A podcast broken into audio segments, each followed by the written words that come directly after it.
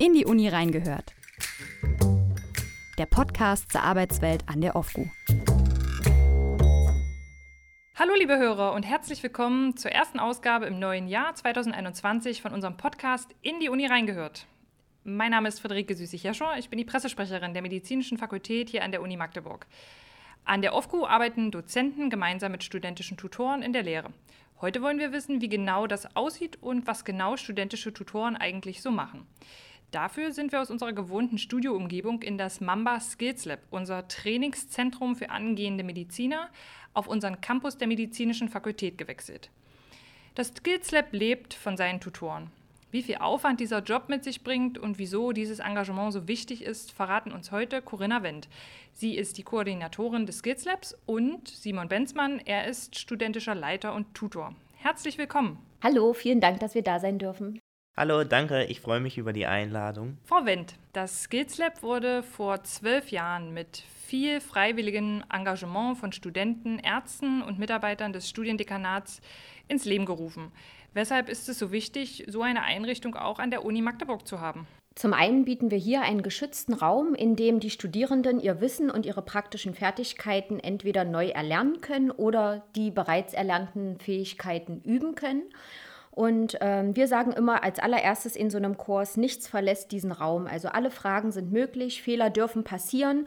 Ihr befindet euch hier unter uns und ähm, nichts kann passieren. Die Stimmung in den Kursen ist immer unheimlich entspannt und äh, das Training dadurch wirklich gut und auch dadurch, dass die Studierenden untereinander sind, ist es sehr sehr friedlich miteinander und sehr freundschaftlich auch. Also man nimmt sich Fragen nicht krumm, wenn einer nicht mitkommt, dann äh, halten alle kurz an, bis wirklich alle auf dem gleichen äh, Stand sind in einem Kurs. Und zum anderen wollen wir hier aber auch einen Ort der Begegnung schaffen, also einfach sich mal auf die Couch setzen, einen Kaffee trinken mit Kursteilnehmern oder mit Kommilitonen, den Süßigkeitenautomaten leeren oder einfach sich einen Raum mieten und für eine Klausur zusammen lernen, Momentan lieber einzeln durch Corona, ansonsten aber auch gern in Gruppe. Alles sowas ist hier möglich. Sie haben es gesagt, üben, trainieren, das ist es, worauf es beim Skills Lab ankommt oder was das Skills Lab ausmacht. Äh, Übung macht ja bekanntlich den Meister, sagt man auch immer so schön. 2009 zählte das Skills Lab noch drei Unterrichtsräume und war in den Kapazitäten doch stark begrenzt, kann man sagen. Mittlerweile ist das Skills Lab umgezogen, hier in die Räumlichkeiten und den Studierenden der Medizin stehen jetzt 33 Räume auf drei Ebenen mit insgesamt 1876 Quadratmetern Fläche zur Verfügung. Also reichlich Platz, um sich auszutoben. Was genau können denn die Studierenden hier alles trainieren? Da ist tatsächlich ziemlich viel passiert in den letzten Jahren. Äh, ich habe mal recherchiert und zwar ist das Skills Lab im Wintersemester 2009-10 mit genau vier Kursen an den Start gegangen und innerhalb der letzten Jahre wurde das Kursangebot auf 31 Kurse ausgebaut. Und äh, mittlerweile dürfen wir hier in einem hochmodernen Haus lehren und können auch mit Stolz sagen, dass wir eins der modernsten Skills Labs in Deutschland haben und auch mit einer der besten Ausstattungen. Ähm, das können wir manchmal in so Skills Lab Foren sehen, äh, wo wir auch in Kontakt mit äh, Skills Labs aus anderen Städten stehen und sind da wirklich auch sehr stolz über unsere Ausstattung. Und äh, Kurse bieten wir hier tatsächlich von A wie Anamnese bis Z wie ZVK-Pflege alles an. Alle Kurse sind sehr beliebt und auch immer sehr frühzeitig ausgebucht. Ähm, besonders beliebt sind bei uns aber die äh, Bereiche Sonographie und Notfallkurs. Wie genau muss ich mir das vorstellen? Vielleicht können Sie ein bisschen ins Detail gehen. Worum geht es da in diesem Kurs?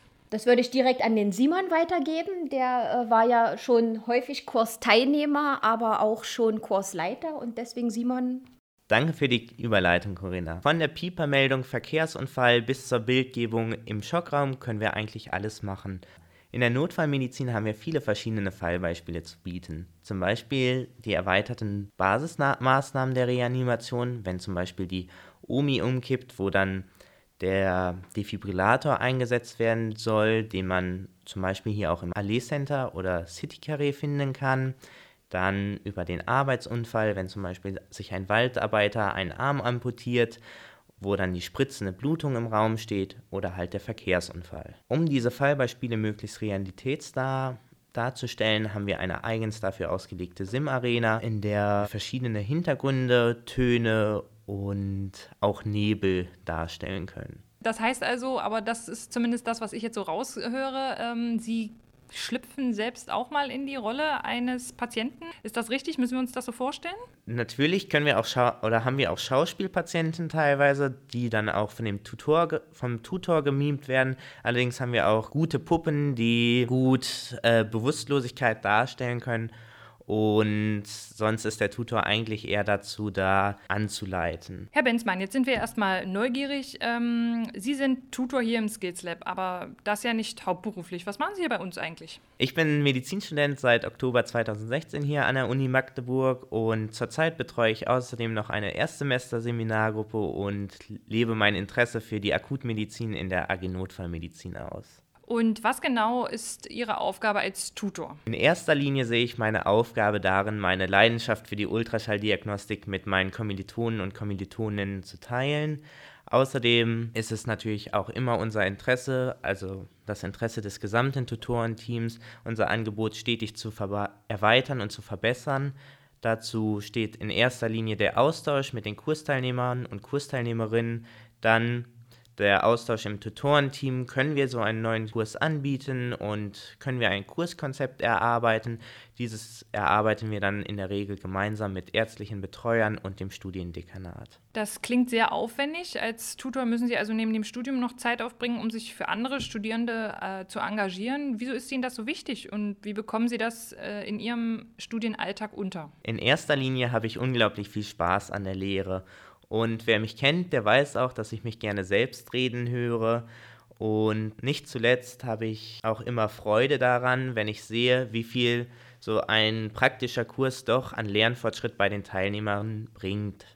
Oft habe ich Teilnehmer im Kurs, die das allererste Mal in ihrem Leben einen Ultraschallkopf in der Hand haben und am Ende können sie teilweise einen strukturierten Normalbefund erheben und auch gängige Pathologien sicher erkennen. Und wie ich das in meinen Studienalltag unterkriege, ist eigentlich recht leicht, weil ich mir die Arbeitszeiten sehr flexibel gestalten kann. Frau Wendt, Sie haben jahrelang als Krankenschwester gearbeitet und wissen deshalb gut, worauf es in der Praxis ankommt. Sollten solche freiwilligen Lehrangebote fester in den Lehrplan integriert werden? Was meinen Sie? Also ich glaube, dass unser Angebot schon sehr groß und vor allen Dingen auch sehr breit gefächert ist und wir damit die curriculare Lehre sehr unterstützen können, weil wir immer noch mal ein fakultatives Angebot bieten, womit man dann die ähm, curricularen Lehrveranstaltungen noch mal üben kann und das dort gelernte Wissen dann festigen kann. Und der Vorteil der fakultativen Kurse ist es, wie Simon eben auch schon gesagt hat, er kann sich seine Arbeitszeit flexibel einteilen.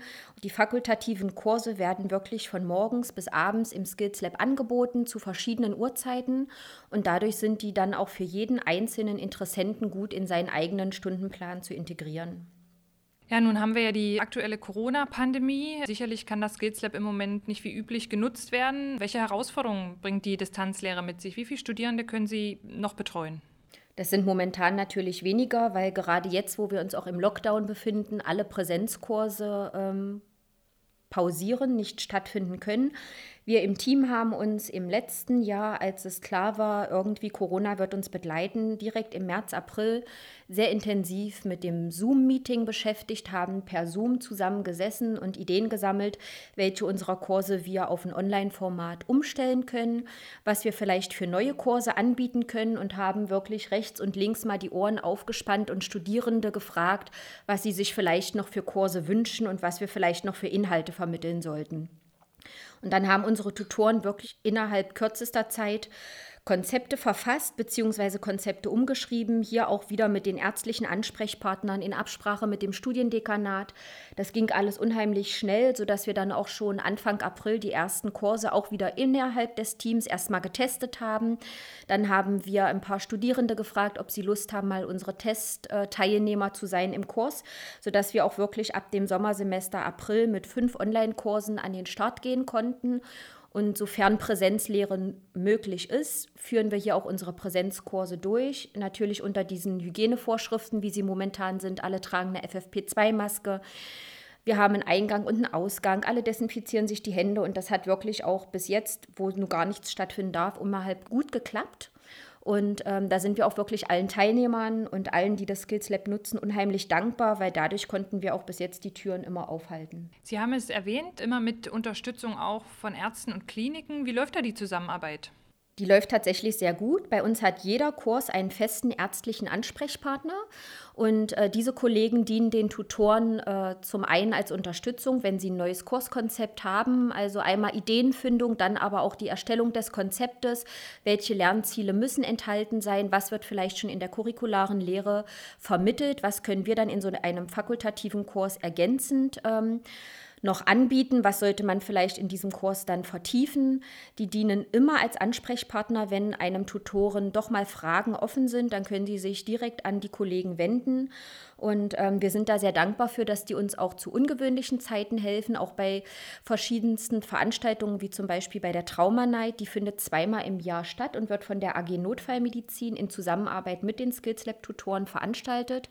Und hier haben wir sogar immer gut Unterstützung auch aus den Kliniken, obwohl das freitags nachmittags stattfindet. Also da ist in der Regel die Uhrzeit ungefähr 15 bis 22 Uhr und trotzdem haben wir immer ärztliche Kollegen, die freiwillig dann dabei sind und auch Spaß tatsächlich an dieser Veranstaltung haben. Und das ist natürlich unheimlich toll und bereichert auch das Tutorenteam. Herr Benzmann, kommen wir nochmal auf das Kursangebot zurück. Was kommt denn bei den Studierenden besonders gut an und überhaupt, wie sieht denn das Feedback zum Skills Lab aus? Vom Kursangebot kommt eigentlich alles gut an. Das liegt natürlich auch am um lockeren Umgang untereinander. Das Feedback teilt sich einmal in anonyme Evaluationsbögen, die wir am Ende des Kurses verteilen. Die fallen eigentlich alle positiv aus und am Ende des Kurses fordern wir eigentlich, weil wir Autoren alle auch nicht auf den Mund gefallen sind, auch mündliches Feedback ein und versuchen uns dieses dann in den kommenden Kursen anzunehmen. Sie haben es ja eben gesagt, die Arbeit mit einem Tutor ist zwangloser als mit einem richtigen Dozenten. Haben Sie das Angebot selbst auch genutzt? Ja, ich habe das Angebot auch sehr ausgiebig genutzt und habe eigentlich in jedem Kurs stolz meine Teilnehmerbescheinigungen mitgenommen und die sind immer noch in meinem Ordner für wichtige Dokumente neben meinem Staatsexamen zu finden. Und natürlich kommt man nicht ins Skills Lab nur, weil der Umgang untereinander zwangloser ist, sondern weil man vor allem etwas lernen möchte. Und da muss man sich natürlich auch ganz klar sein, dass ein Tutor nicht das fachliche Niveau eines Arztes erreichen kann, aber in meinen Augen ist das auch gar nicht unbedingt Sinn der Sache oder unbedingt zwangsläufig notwendig. Einfach weil der Tutor noch ein bisschen näher an den Studierenden dran ist und weiß, okay, da hatte ich wirklich auch Probleme, mir das vorzustellen, das zu lernen und vielleicht dann auch noch den einen oder anderen Anfängertrick hat, sodass es auch nicht zu Überforderungen kommt, aber genauso wenig auch zu Unterforderungen, wie wenn man dann das zehnte Mal das gleiche hört, was man im Prinzip schon im ersten Semester Anatomie gelernt hat. Unterstützen, unter die Arme greifen, das habe ich jetzt mitgenommen. Äh, waren das die Dinge, die Sie motiviert haben, um sich als Tutor zu engagieren? Ja, natürlich ist das alles so ein Mix gewesen. Natürlich sind diese Dinge wahnsinnig wichtig gewesen für mich, aber wie ich das ja auch schon gesagt hatte, ich war eigentlich ein Gast, der hier täglich ein- und ausgegangen ist und ich wollte irgendwann auch unglaublich gerne Teil dieses Tutorenteams werden und dann hat mich auch die Herausforderung gereizt, mich selbst in ein Thema nochmal mehr einzuarbeiten, als es nur in den Vorlesungen möglich ist. Sie sprechen beide von einem großen Team. Wie müssen wir uns das vorstellen? Wie viele Tutoren sind derzeit hier im Einsatz, um das ganze Kursangebot abzudecken? Zurzeit haben wir etwa 20 Tutoren und wir haben jetzt gerade zum kommenden Semester sechs neue eingestellt, einfach weil wir ja auch eine gewisse Fluktuation haben. Manche stehen jetzt vorm M2 und wollen die Zeit nutzen zu lernen oder scheiden anderweitig aus. Das heißt also, es werden noch Tutoren gesucht ähm, oder eher nicht? Und wenn ja, muss man bestimmte Qualifikationen mitbringen? Oder ist es von Vorteil, wenn man zum Beispiel schon äh, Vorerfahrungen mitbringt? In der Regel schreiben wir zum neuen Semester neue Stellen aus, die wir dann auch explizit suchen. Qualifikation braucht man in der Regel nicht. Alles, was man im Studium lernt, reicht prinzipiell aus. Wir bilden dann unsere Tutoren selbst fachlich und didaktisch weiter aus, sodass sich jeder ab dem dritten Studienjahr bewerben kann. Wenn man allerdings über eine Ausbildung verfügt, wie zum Beispiel Krankenpfleger, Krankenschwester oder auch im Rettungsdienst kann man sich gerne auch schon ab dem ersten Studienjahr bei uns bewerben. Das war jetzt nochmal der kleine Werbeblock für alle, die sich den Job als Tutor auch vorstellen könnten. Ich habe jetzt jedenfalls richtig Lust bekommen und hoffe, dass Sie einverstanden sind, wenn ich zum Ende dieser Sendung mal in Ihre Rolle als Tutor schlüpfe. Es gibt nämlich für Sie beide noch eine Aufgabe zu lösen.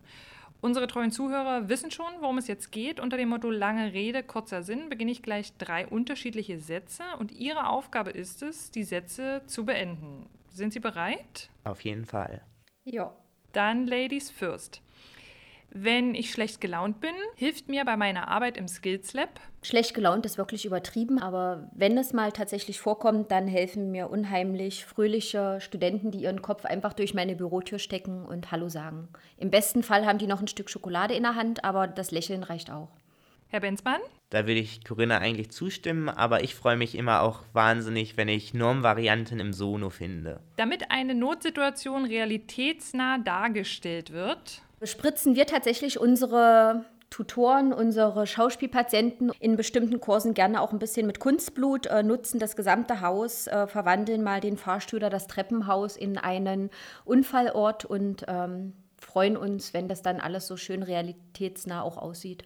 Herr Benzmann? Dann schnappe ich mir möglichst viele Requisiten aus der Sim-Arena. Von Fahrrad über Axt ist eigentlich alles dabei. Dann kommen wir zum letzten Satz. Das Skills Lab ist für mich. Tatsächlich ein schöner Grund, morgens aufzustehen, wenn der Wecker klingelt, weil ich hier wirklich jeden Tag gerne herkomme und mich freue, weil ich viele tolle Menschen treffe, oft auch noch für mich was dazulerne und äh, Teil auch dieser Skills Lab Familie sein darf. Herr Benzmann? Ein Ort, an dem ich immer gerne bin. Vielen Dank. Liebe Hörer, das war's schon für heute. Und ich bedanke mich für die spannenden Einblicke in die Arbeit eines Tutors und auch bei Ihnen, Frau Wendt, hier im Skills Lab der Medizinischen Fakultät. Vielen Dank auch an alle, die wieder aufmerksam zugehört haben und bis zum nächsten Mal. Dankeschön. Wir danken auch. Tschüss. In die Uni reingehört. Der Podcast zur Arbeitswelt an der OFGU.